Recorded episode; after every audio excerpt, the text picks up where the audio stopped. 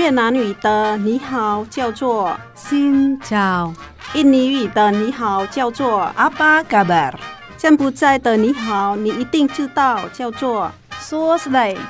姐妹电台第一个用东南亚各国语言录制的跨文化节目来喽！想认识东南亚的风俗民情吗？你知道越南十二生肖里有猫没有兔子吗？你知道很多中文歌曲其实跟东南亚很有关系吗？每周日早上八点，晚上十点，欢迎跟我们一起，Hello，听见东南亚。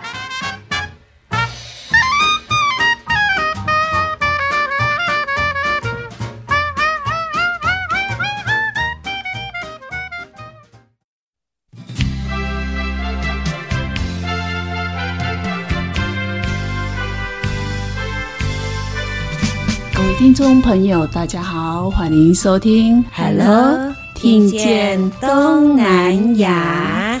我是杂美崔恒，我是小魔女梁琼丹，新找找鸡早安。今天呢，我们要来认识很厉害的朋友哦。根据估计，现在全球差不多有三千多万的外国人正在学习中文汉字。嗯。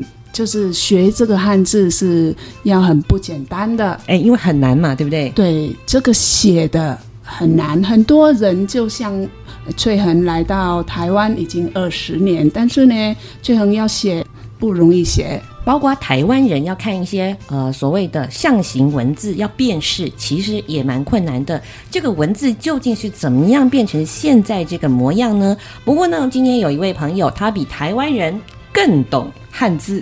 哇，太厉害了！一位比台湾人更懂汉字的越南的朋友，他能够在呃这古书上面呢看到很多的灵感，那也曾经在报纸上面开辟这个汉字舞台的专栏。哇，不简单呢！对，每一个字他都可以说出一个典故，所以呢，今天会带来很多的故事，包括他自己的人生故事喽。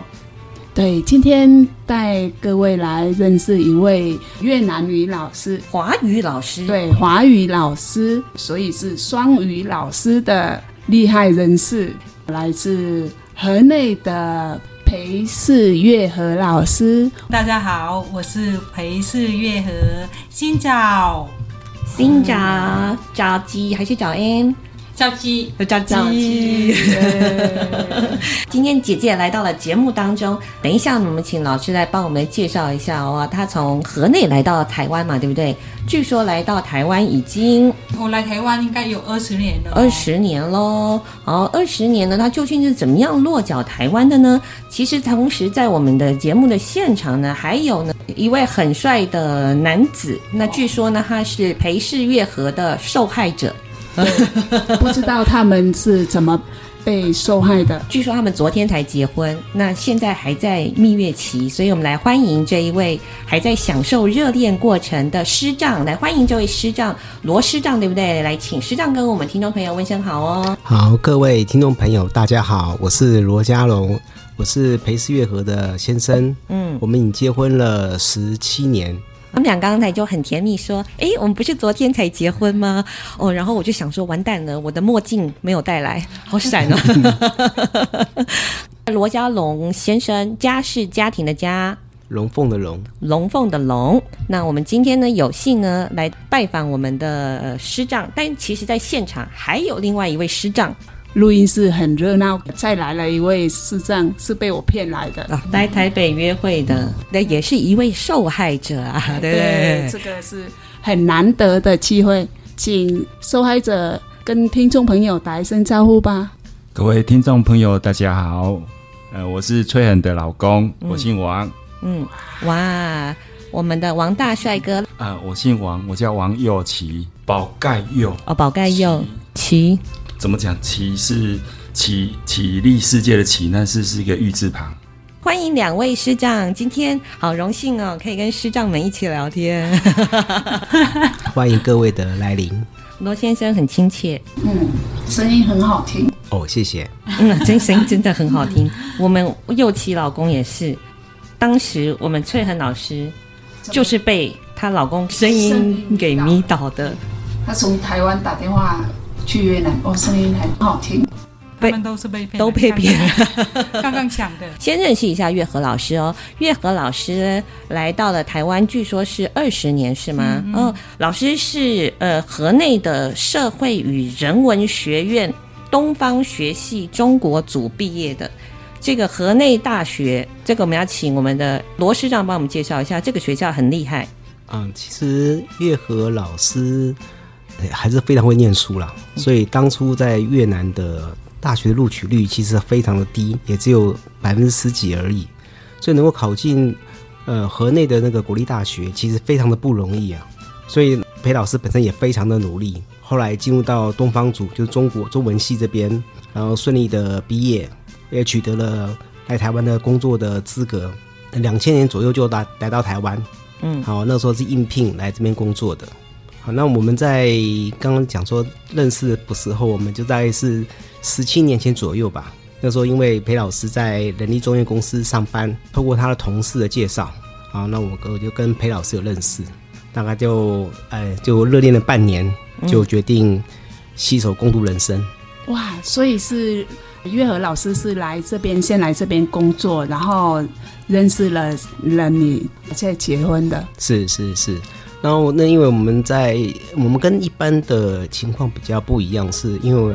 月和老师在台湾是一个人嘛，所以我们的交往会比较单纯，比较不会受到朋友的或家人的影响，所以我们当时就是很很单纯的就两个人哈，互相认识、了解，然后想要结想要能够共谱人生呐。嗯，不过因为当时受到一些法律上的限制，所以我们在台湾实际上是不能够办理程序的，必须到越南去办理程序，所以我们才呃第一次去越南。好，看到越南的一些风土民情，啊、呃，跟我们想象的其实有点不太一样。不过呢，有另外一方的个一个风景啊，然后慢慢对越南的也了解会越来越多。啊，这部分就可能就是比较跟后期的变化就比较多一点了。嗯，哎，师长去过河内或者是越南几次啊？嗯，我总共去过三次。三次，嗯，其实算很少啦，因为只要主要是，呃，不是不愿意去，主要是因为工作的关系，因为我们要请一天要请一次很长的假。嗯，不，很不容易了，所以去就两次。第一次是因为要办程序，嗯，第二次是要领结婚证书，哦，第三次是带孩子过去。之后因为工作的关系，要请那么长的假，其实很困难，啊，都会受到影响，所以慢慢的就是没办法过去了。那就是由月和老师带着孩子过去，在那边呃比较可以比较有长的时间在那边还有生活。嗯，那其实我是很喜欢去。去那丈母娘那边的家里面呐、啊，因为那边，嗯，毕竟是客人嘛，受到招待，啊，其实过得很舒服。他说每次去好像去旅馆度假。呃，哎、欸，我跟大家透露一下，因为平常在家里，在台湾的家里，据说，呃，月和老师家是有请男佣的。那这位男佣呢，每天晚上都很忙，都很累。听你的男佣都要做什么工作？所以他回到越南就感觉好像度假一样。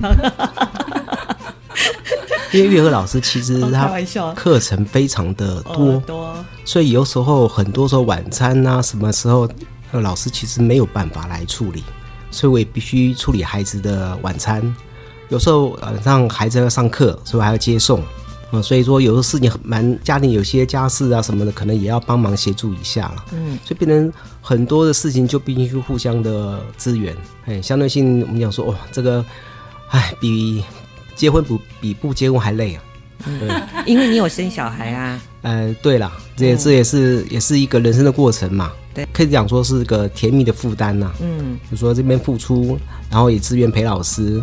后来裴老师来台湾，那时候他算是中文系毕业嘛。嗯。不过来台湾之后，因为种种的需要啦，所以支持裴老师进入师大，嗯，啊，研究所攻读硕士。嗯，哎，对，那让他取得硕士的学历。那也希望他如果可以的话，能够再进一步取得下一个阶段的成果。哇，要要求好高哦！哇，老师，他师长一直一直给你很支持我啦。嗯，对呀、啊，就是说，嗯，可怎么说，就是要非常感谢谢他了。因为其实说我来台湾后跟他结婚的时候，比如说我们家的早餐都是由我先生处理的。然后那个接送小朋友上下课的都是我先生处理的，那家里做的，我只能做一件事情，那就是做晚餐。但是不是每天晚上都是晚餐，因为我有时候会有那个晚上的课程。别人说，如果是有课程的话，还是要他来处理的。所以他说那个家庭难重应该也没有错吧？渣渣起床，晚晚困啊，啊，我都是那种的。不是不是不是，不是这个，什么？那个渣渣起床，晚晚困啊。嗯，我们就这种啊，就是媳妇命啊。嗯，每天都是第一个起床啊。嗯，因为第一个起床要叫小朋友要起床啊。嗯，要弄早餐啊，要催小朋友上学啊。嗯，然后晚上呢，因为月和老师的他的上课有上很晚，他必须要早点休息，他第二天早上又有课程，需要睡眠了。那我就只好配合，就变成月和老师比较可能洗过澡就睡觉了。那我就开始催小朋友啊，啊功课啦，然后睡觉啦，啊避免影响第二天的那个起床啊。所以都是最早起床，最晚睡觉，好，好歹命。但是你的表情不是这样讲的，好辛苦哦。哦、但是 没有错，呃，太多事情都是要靠他处理。嗯、然后就是我读书啊，或者需要那个协助这边的话，他都很支持。特别是我读师大的，应该是读读师大的时候是三年了，读三年的时候是是是没工作的。家庭的经济来源啊，或是那个家中的照顾小朋友什么的，都是他来负担。因为读师大的那个课业现在很很重的，对我们的那个啊、呃，每个科目都要写报告，然后那个写研究计划，所以比较困难。那如果是将来还要读更高的话，我想应该会更困难。老师当时读的是呃国立台湾师范大学的华语教学研究所。华语教学研究所，虽然老师在河内的时候呢，就是中文系毕业的嘛，不过究竟我们还是外国人嘛，嗯，那要来到台湾，其实台湾人自己要念华语或者中文研究所就已经很困难了，更何况是一个母语是越南语的越南朋友，他要来读研究所，那可能就要加倍认真，没有师长在旁边服务加油打气。等一下有国学常识单元，他们两个还聊了起来，还头头是道。好，稍微休息一下，再回到我们的 Hello，听见东南亚。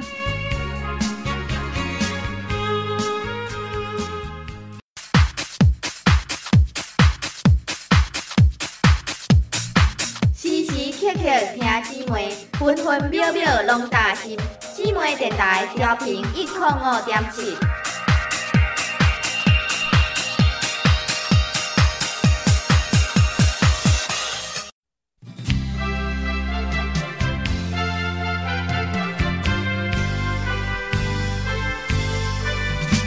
继续回到台喽，听见东南亚，这个可以有一个分享，共同分享的兴趣。你们两个好像都还蛮爱读书的，是不是？我是觉得说，既然夫妻嘛，哈，要互相支援啊，那也互相圆一个人生的梦嘛。嗯，所以既然裴老师有这方面的潜力，那我们有其他的客观的条件，所以我们也会在在各方面做一支援，而且觉得说这个其实对大家的。整个人生的这个发展的那个路途也是有帮助的啦。嗯，所以当初裴老师有跟我商量说，是不是有机会去可以攻读硕士？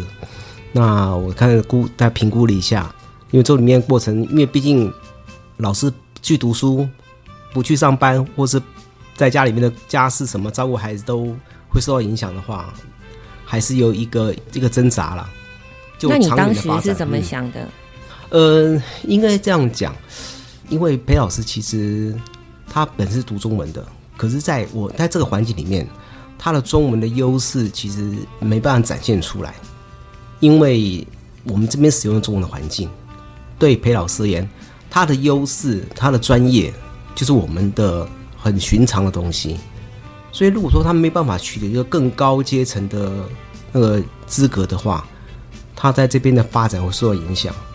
而且，如果以长远的规划来看，如果裴老师有计划回越南发展的话，他能够取得这边的一个硕士的资格，那他回越南发展的空间也会更大。嗯，所以也是就长远的看规划来看呐，所以还是支持裴老师去攻读那个硕士。不过，裴老师读硕士读的蛮辛苦的，因为那个书那个论文啊，现在不是很嗯，前一阵子不是论文的事情闹得很很大嘛？沸沸扬扬，哇，很多人的论文都是抄的，抄的。哎，对，那个裴老师论文就写得很辛苦，因为部分那个一些呃内容的一些问卷啊，或者是一些分析啊，因为裴老师本身是读文学的，他本身对于就是统计方面的那个就数理方面的东西是比较弱的啦，所以后来裴老师他这份的资料就。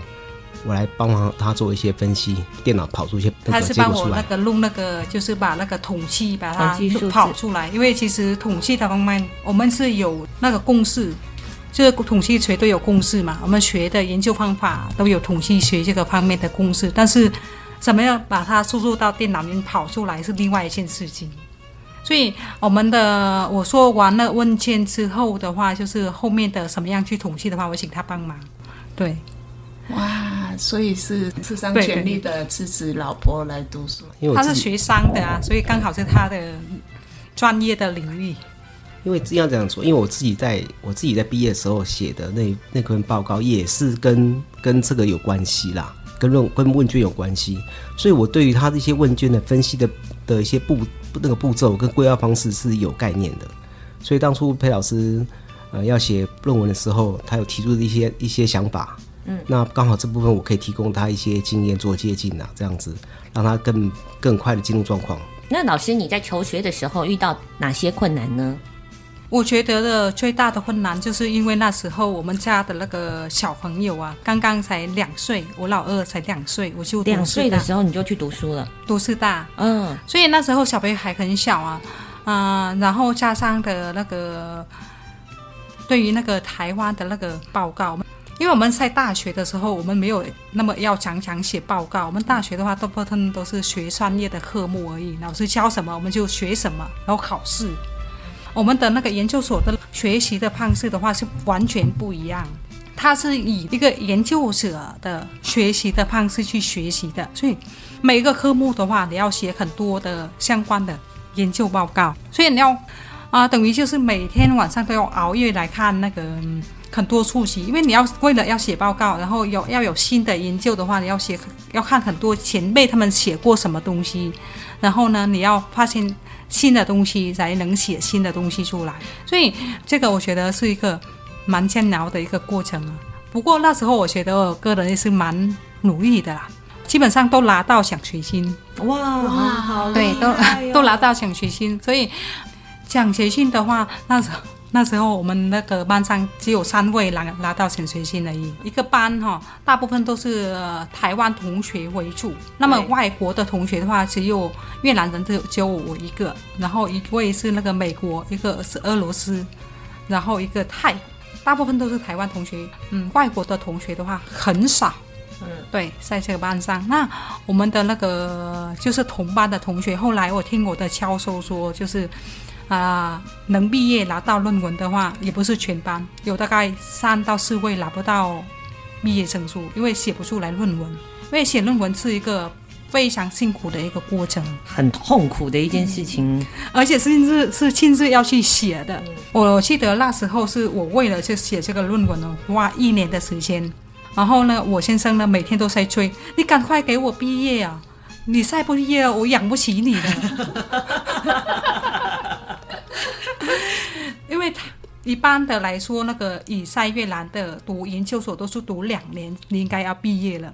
我有一个同学啊，他从越南来到台湾，也是读研究所，两年一定要毕业，否则学校不继续给你钱读书了，因为他他是公家给钱到台湾读嘛，所以一定两年要毕业。那我那时候读到第三年，我先生说：“你今年啊没有给我写出来论文，你我就不要养你了。”我太好害怕，你知道吗？哇！所以男友会反抗了，尽量把那个论文写出来。我觉得是三年毕业也是很厉害，有的人很多年没有毕业的呢。我们的那个博士班有的读十年还没毕业，读十年啊！哇，可以好像可以，因为可以休学嘛，因为你。因为你遇到瓶颈了可以休学，然后好像可以休几次，对，所以十年是真的蛮蛮有可能的。真的写出来一个论文是非常辛苦，而且是亲自去写的时候，那个感觉，那个毕竟的那个路程的时候，我觉得蛮辛苦的。我记得那时候我写的那个论文的题目就是有关那个新住民华文教学，就是网络教学的。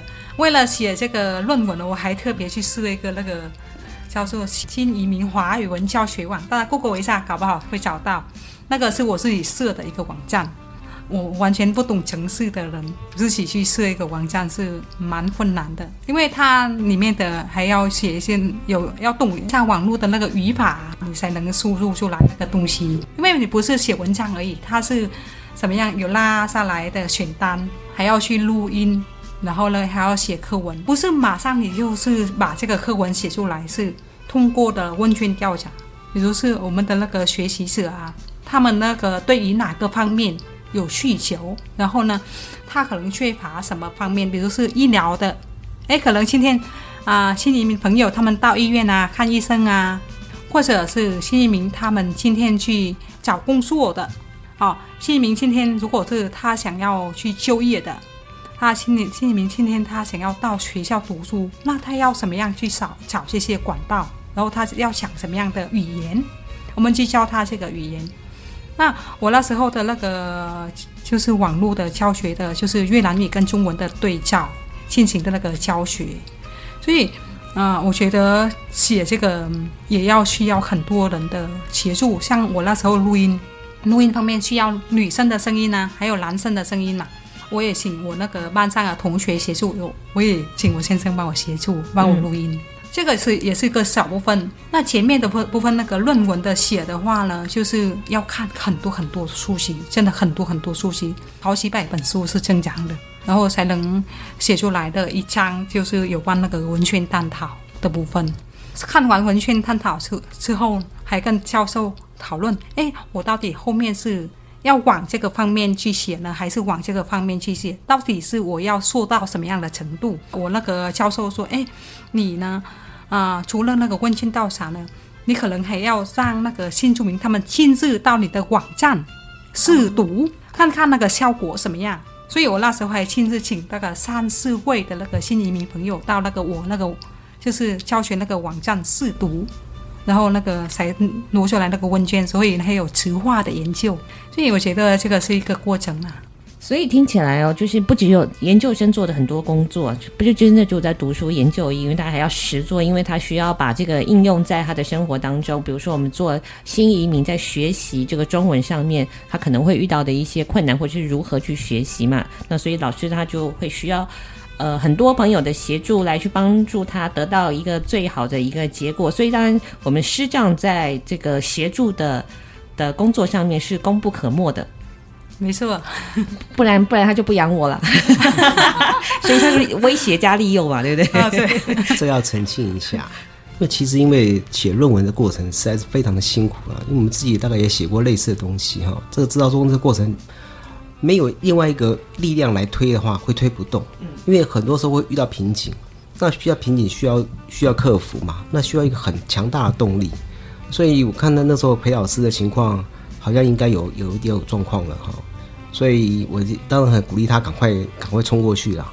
如果能够在协助部分，我会提出一些就是我的一些看法，因为我有一些以往的经验哈，跟一些技巧可以协助陪老师哈，在这方面，能够在后面的质化研究方面呢，可以帮他比较快速的能够有个结果出来。那刚老师有时候刚好因为这部分跟我以前的内容有点有点接近呐，就是在质化研究部分这个分析的部分。所以裴老师要快把前面的部分完成，因为他如果前面的部分不把那个主体架构赶快把它构建出来的话，后面的东西是没办法产生的。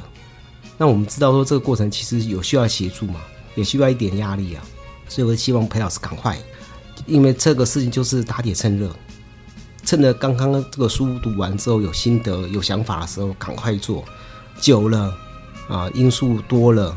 那可能这个就速度就更慢，所以那时候有些陪老师赶快把它完成，然后批出一些必要的一些协助，然后帮他有时候那个论文出来还交个稿。虽然陪老师写的内容，其实我们不是读这方面的人，都实在是看不懂他在写什么，只知道说比较我比较比较比较呃需要看的就是我后面的那个分析的部分，因为那部分可能有有统计的部分，有电脑的跑的部分，那我要教看一下这边这边有错误。那至于其他部分的话，最多是文字部分，看看有没有错字而已。那基本上是看不 到。他在看我中文写的够不够好了，就是说，毕竟我们写个论文都是全部都是中文的嘛，嗯、我是外国人，所以呢，全部都是中文啊，写一本论文出来没有那么简单。我还记得就是。要写这个论文，要花很多很多的时间，收集问卷呐、啊。嗯、我跑那个心理明会馆，好像啊十几次，每次的话都发十几个问卷，然后收集。嗯、后来是是有大概一百多份的那个问卷到家来做统计的，所以不是跑一次你可以完成的。啊，现在的那个很多人的话都是通过网络的那个发问卷，但是我是亲自去发问卷的。到那个心理明会馆，那个现场给心理明姐妹发问卷调查，所以不一样啊，是不是蛮辛苦的？我觉得。所以听到这里的时候呢，也许听众朋友会有一点点疑问呢、啊，尤其是那个像师长，我们的那个翠恒老师的师长，师长，你有没有什么疑问？你有没有觉得奇怪了？这个我们的罗师长心里面在想什么？因为如果我们陪老师去读书，哇，家里的工作我就要撑起来了，哎，尿布、洗衣服。啊，对，那尿尿布尿布，那是要尿布，因为小朋友才两岁，煮饭、喂奶。啊，对，做菜，呃，晾衣服、洗衣服、晾衣服，有没有觉太太太强了，太强了，那个他那先生太强了，然后裴老师也好厉害，哇，真的是不简单的人。罗师长其实应该是有想法的，我赶快先投资他教的。那我们稍微休息一下，等一下再回到 Hello，听见东南亚。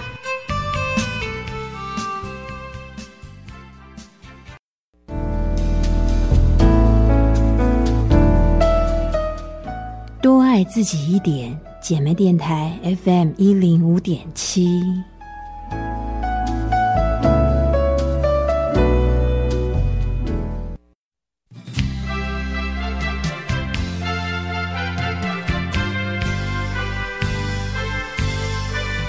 继续回到的节目是 Hello，听见东南亚。生活上面最需要磨合的有哪些方面？然后你们怎么走过去的？应该这也不只不只是因为他是月和老师是越南人的关系，其实两个个体哈，两个男女不管在性别就不一样嘛，所以在养成过程也不同嘛，价值观也不同，所以其实有很磨很多磨合部分，我想也不会说因为月和老师外国人会特别不一样，只是又多了一个文化的因素，比如像最多是饮食，那这部分可能就很多的台湾的女婿就有很有说感呐，因为很多人是不敢喝。就以越南相当有名的鱼那个鱼露，越南相当多的饮食都会使用鱼露嘛。嗯，对。那我们很多的呃，就是越河的越河的朋友的老公啊，对那个是敬谢不明啊。哦，看到鱼露就就已经吓到整个退避三舍。那这部分就会产生一个比较大的冲突了。那还有就或者是说，越南有个很有名的鸭仔蛋。哦。好，那个也是非常的特殊的饮食，所以还还有一些。越南有些用的一些香料，嗯，这个我们台湾也没有。那这个香料它的一些特殊的一些味道，也不是每个人都能接受。那你你的接受度如何？鱼露还好，鱼露我还是蛮喜欢用的，因为我在如果说我在烹饪的时候啊，我觉得鱼露是个蛮蛮好用的东西啊。那这个鱼露是没问题。所以你下厨也常常使用鱼露？基本上都会基本配置。哦哇。哇，你这个，这个不简单的，对对对对，这标准是标准的标准的越南越南主厨，对，不是我我我常常跟越和老讲说，哎，你是越南人吗？你好像对鱼露的使用好像没还没有我厉害，鱼露的还好，但鸭仔蛋我就没办法了，我那个我就哎，那个就有点吞不下去。这个我就要请我们的右旗师长来为鸭仔蛋平反了。我第一次到越南，那天晚上我吃了。七八个鸭仔蛋，为什么你你你觉得鸭仔蛋怎么样？那个味道，我觉得就是特别喜欢。对，我不知道那个味道很香，因为喜欢的人就喜欢。嗯，啊，可能是不敢碰的人就不敢碰。那天很昏暗，暗蒙蒙，然后他卖的人一个很很很小盏的灯泡，看不到卖什么东西，所以你也不知道他在卖什么。一碗来了，我就吃，吃完不够，再第二碗。而且它一碗接一碗。听说吃鸭仔蛋很补，很补，所以我不知道那天晚上右骑师长是怎么睡觉的。我跟你说。南部跟北部吃法的鸭仔蛋吃法不同，南部是把整颗都留壳都留着，然后挖一个洞，用汤匙的挖起来吃；北部是把壳拿掉，放在碗里面，所以他根本不知道你是鸭仔蛋，嗯、他就是黑暗的地方要这样吃，哇，好好吃，好好吃啊！嗯，明天就怎么样？第二天，我老婆跟我讲说，我昨天吃的是那个蛋啊，就。已经吃过了，所以就继续再吃。所以只要克服第一次的想象恐惧，然后就后来还是会喜欢它，就越吃越上瘾。对，现在呢？现在我喜欢啊，还是念念不忘嘛，对不对？那你会做鸭仔蛋吗？好像比较不比较困难，对不对？台湾人没没没办法买，嗯，要可能台湾买杂货店买买得到，买得到，是是是是，这是我们。又其实这样一个晚上没有办法睡觉的的的分享，这这个可能要再过一段时间，看能不能慢慢适应啊。因为看到，呃，因为毕竟那个对视觉的挑战有点大了，所以看到哦，这个吃会有点吞不下去的感觉。其实我是没吃过了啊，对，因为看到有羽毛嘛，对不对？对对对对，那个那个羽毛很粉，那个很粉，你你用舌头去舔它，那个就糊掉了，就糊化了，嗯，还没有形成。只是那个形状而已，对，那还没有形成。还有一个东西，我想问市长一下，是那个越南会常用的下酱。那个月和老师在家里有没有用过下酱？你接受度如何？呃，虾酱这样子哈，其实虾酱的牌子也不止一种，每种牌子的味道其实也不太一样。那有月和老师有买过那个虾酱回来的，非常的重。其实那个比例抓不到哈，那个也没办法，也没办法吞啊。那个炒煮出来的菜也没办法，没办法，也没办法接受啊。所以要找适当的自己能接受的那种虾酱的比例，然后再再去做测试，再做烹饪，那个其实效果不错。台湾也有也有在卖这种用虾酱那个煮烹饪过来的那个菜嘛，也有啊，也也蛮受欢迎的。所以其实是看怎么样使用，跟什么使用什么牌子的虾酱啊。所以效果应该有的还不错。它是有少了空心菜，它常常跟那个沙酱一起扫的。哦，对他蛮喜欢那个用沙酱，像那个对扫空心菜，泰国的做料理。对对对，嗯，嗯我们翠恒老师说，敢用虾酱或者敢吃虾酱的人，就已经可以认证成功为越南人。对，恭喜你，你已经是越南 认证成功了越南人了。所以有有很多饮食习惯，就刚刚讲的，一些文化上的冲突啦啊，那其实还好，因为主要是月和老师他在台湾已经很多年了，从两千年我认识他的时候，已经在台湾已经三四年三四年有了，所以他在台湾的生活的人情风土的这个了解跟适应都已经到一个程度了，所以感觉上面还好，在这生活习惯上面的差异其实不大，就饮食方面的话比较有有的比较有挑战性。然后呢可能要差点多一点，那其实还好。那其实还讲整整体上来讲还好啦。他想想买鸭仔蛋给我，他是买给我吃而已啊，他不吃。他就是不吃，但是他会买给你吃。对，因为玉和老师很喜欢吃鸭仔蛋。嗯。那因为这个不是每个地方都买得到，因为他只有特定的越南商店才买得到这个东西，所以要有路过的时候有看到才会买。啊，所以。呃，也就我不过我还是这样，还是这样，就是买是买了，我是不敢吃了。你刚才没有听到那个故事吗？你因为你就是没有在昏暗的灯光下吃鸭仔蛋。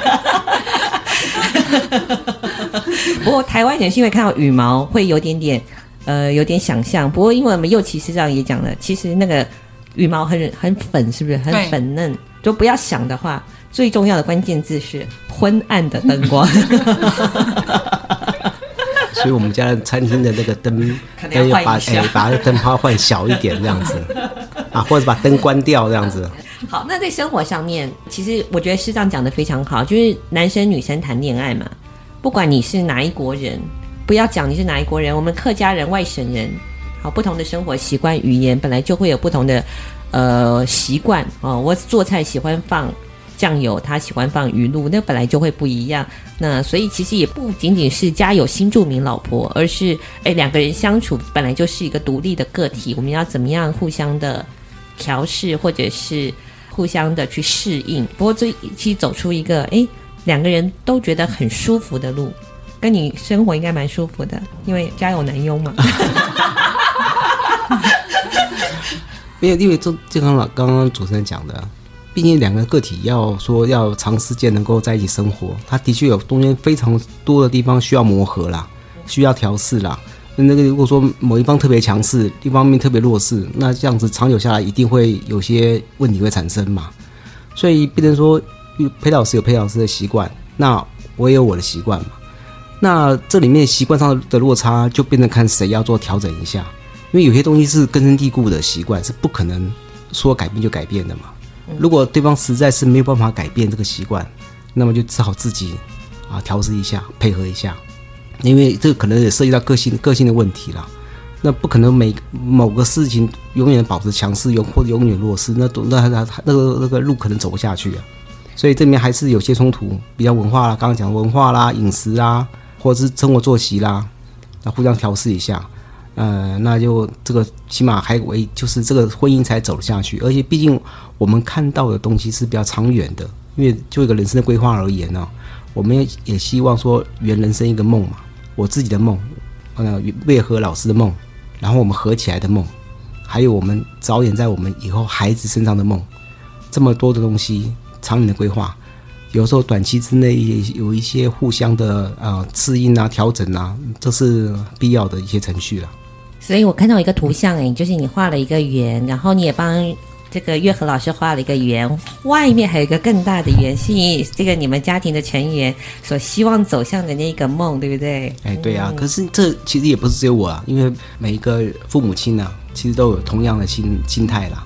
如果大家都有这样子，所以这个家庭才会把它延续下去嘛。如果特别强调个体的个体的那个主张的话，那个很多事情就就没办法坚持下去了。对，但是我也要成就他的梦想，然后他也能够互相成就嘛，对不对？是是是是，嗯、那是一定的啦。那样子，嗯，在我支持裴老师的同时，裴老师也同时完成我的梦想。你的梦想是什么？有一个好的家庭啊，啊然后有一个有一个成功的稳定的啊夫妻关系，啊、嗯，这个也是好温暖。哎，然后也希望有个 对孩子而言有一个好的一个家庭的成长环境，让他们嗯也受一个良好的教育。啊，未来能够独立啊，能够就是能够变成一个比较品德完好的人，然后能够寻找自己的一个人生的空间。听到这里，我拿到了博士学位，我也不跑了。有这么好的老公支持我，那我们又琪师长，你有没有觉得两个脾气这么好的人，对他们有没有什么疑问？当老公遇到老公，我很羡慕他们的关系。然后这个罗先生那个对他老婆的态度。哦，真的是好棒，好棒，好棒棒！顶起来，一些该做的家事的部分，就是老公顶起来，嗯，让老婆全力去冲刺，全力去去去读完自己的学位，这是很棒的。是，我在这边恭喜我们翠恒老师，你未来也有一个台湾男佣了，准备要当我的男佣了。那我去继续读研究所，你要当男佣吗？老婆，我支持你，全力支持。我这一集看的功德无量，谢谢我们罗师长，谢谢月和老师，嗯，你加油吧，我加油吧，嗯，应该这么说了，因为我我比裴老师要稍微年长一些嘛，哈，所以我们可能看的距那个高度会比较高一点，所以我们可能看到不只是现在的现况，我们可能也会对未来的拓化啊，呃，对家庭的发展，对孩子的未来，我们可能也会有些比较具体的内容会做一些那个。阐述了，所以对老月和老师也会引领他往前走，知道他前面可能会发生的障碍跟困难，然后让他能够助他一臂之力，能够让他度过这样子。所以其实应该讲，对家庭而言的话，还是需要一个有高比较高度高的人呐、来引领、来引导了。不过互相之间就是互相支持嘛，因为毕竟每个人都有他自己的个性跟能力的极限，那就互相配合。过不过去的时候，就看有没有协助。如果谁有困难的时候，我们就把它降低标准。总之就是把这个事情能够完善它这样子。月和老师就太幸福了，那我们稍微休息一下，等一下再回到 Hello，听见东南亚。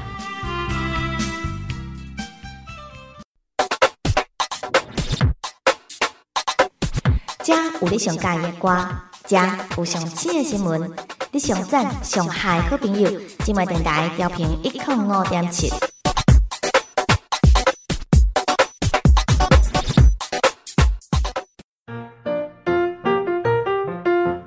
越南语一点零，学越南语一点就灵。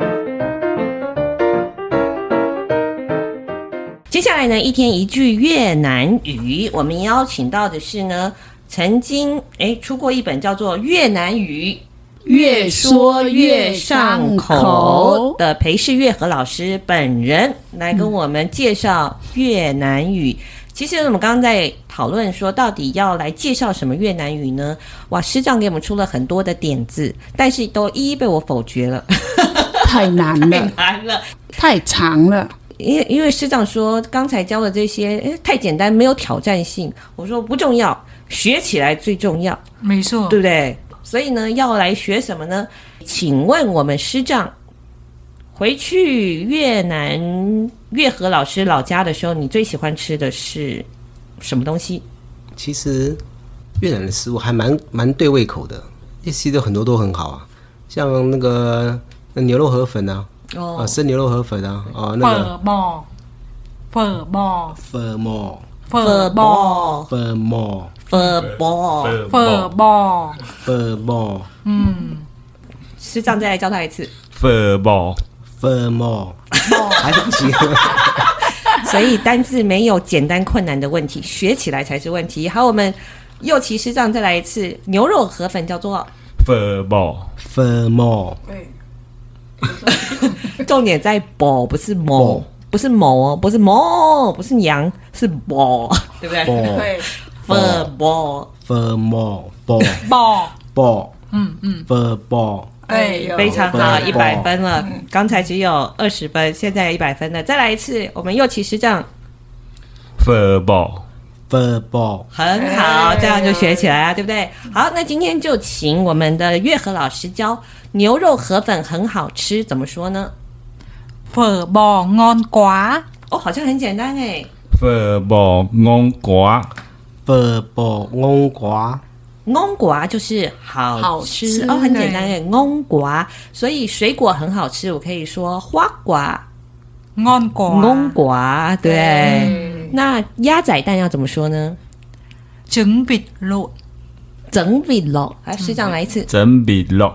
好，好吃，安瓜。好，整句说起来，整笔肉安瓜，太厉害了。好，来，整笔肉勾瓜。哎，好，来，秀琪老师来一次，整笔肉安瓜，整笔肉安瓜。呃，整笔肉，整笔肉，整笔肉，整笔肉，翁瓜，翁瓜。我我也可以教越南语了，再来一次啊、哦！哈，鸭仔蛋很好吃，叫做整笔肉安瓜，哇，一百分啦！好，刚才说什么？水果很好吃，叫做花瓜安瓜。牛肉河粉很好吃，粉末安瓜。哎，右奇老师你可以哦。好，那再来学最后一个字，叫做什么呢？好吃的东西还有什么？推荐一下。你回去河内的时候。刚才讲的河粉，牛肉河粉很好吃嘛？还有面包，对啊，饼米，再来一次，饼米，饼米，又是老师，饼米，哎，很厉害哦，饼米，饼米，饼，饼，饼，不是门，门门，门，嗯，门，门米，饼米，米，米，饼，门米，门米。饼米，嗯，饼米，饼米，饼米米安瓜，饼米安瓜，嗯，饼米安瓜，饼米安瓜，我决定不卖面包给你。好了，好吃就叫做安瓜，好，所以就只要讲几个好吃的东西。好，那我觉得现场最厉害的好像是右奇老师。好，那你来考他好了，月和老师。你来考他什么好吃呢？嗯，那个炸春卷好吃。刚才没叫，你会吗？炸春卷叫做什么？哦，我们有北部跟南部的。哦，好，那先介绍一下炸春卷的北部的做法跟南部的做法好像不太一样，是不是？对，没错。哦，哦，哪里不一样呢？啊、呃，北部的话就是里面没有放芋头。哦、啊。南部的话里面会放芋头。哦，配料上面会有不一样。对。嗯，那、呃、北部的话会在里面放冬粉，还有那个木耳啊、绞肉。有的人会把放那个啊红萝卜啊，放红萝卜，还有就是有的时候会放豆芽菜在里面。那南部的话就是会放那个肉跟那个就是芋头，还有放其他的吗？我不太晓得，因为我不是南部人。哦，对。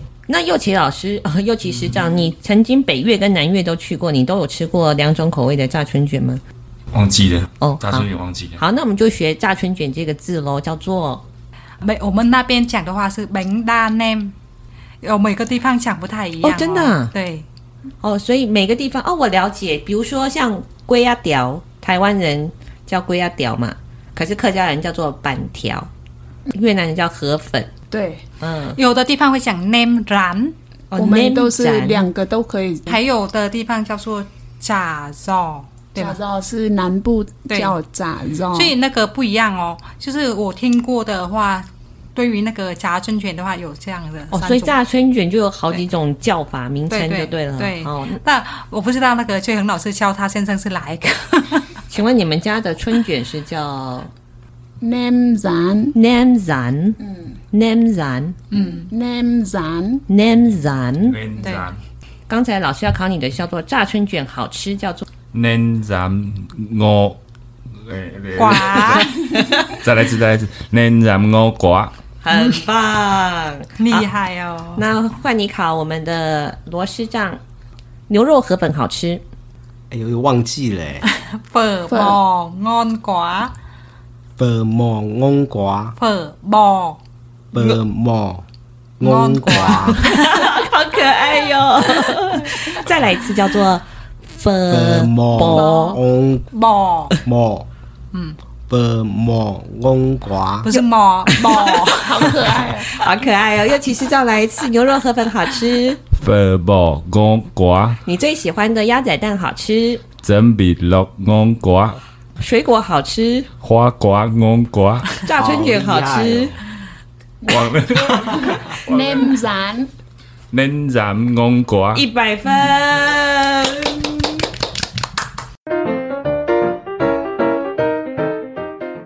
敏爱，I'm your M。亲爱的，我爱你。敏爱，I'm your M。呃。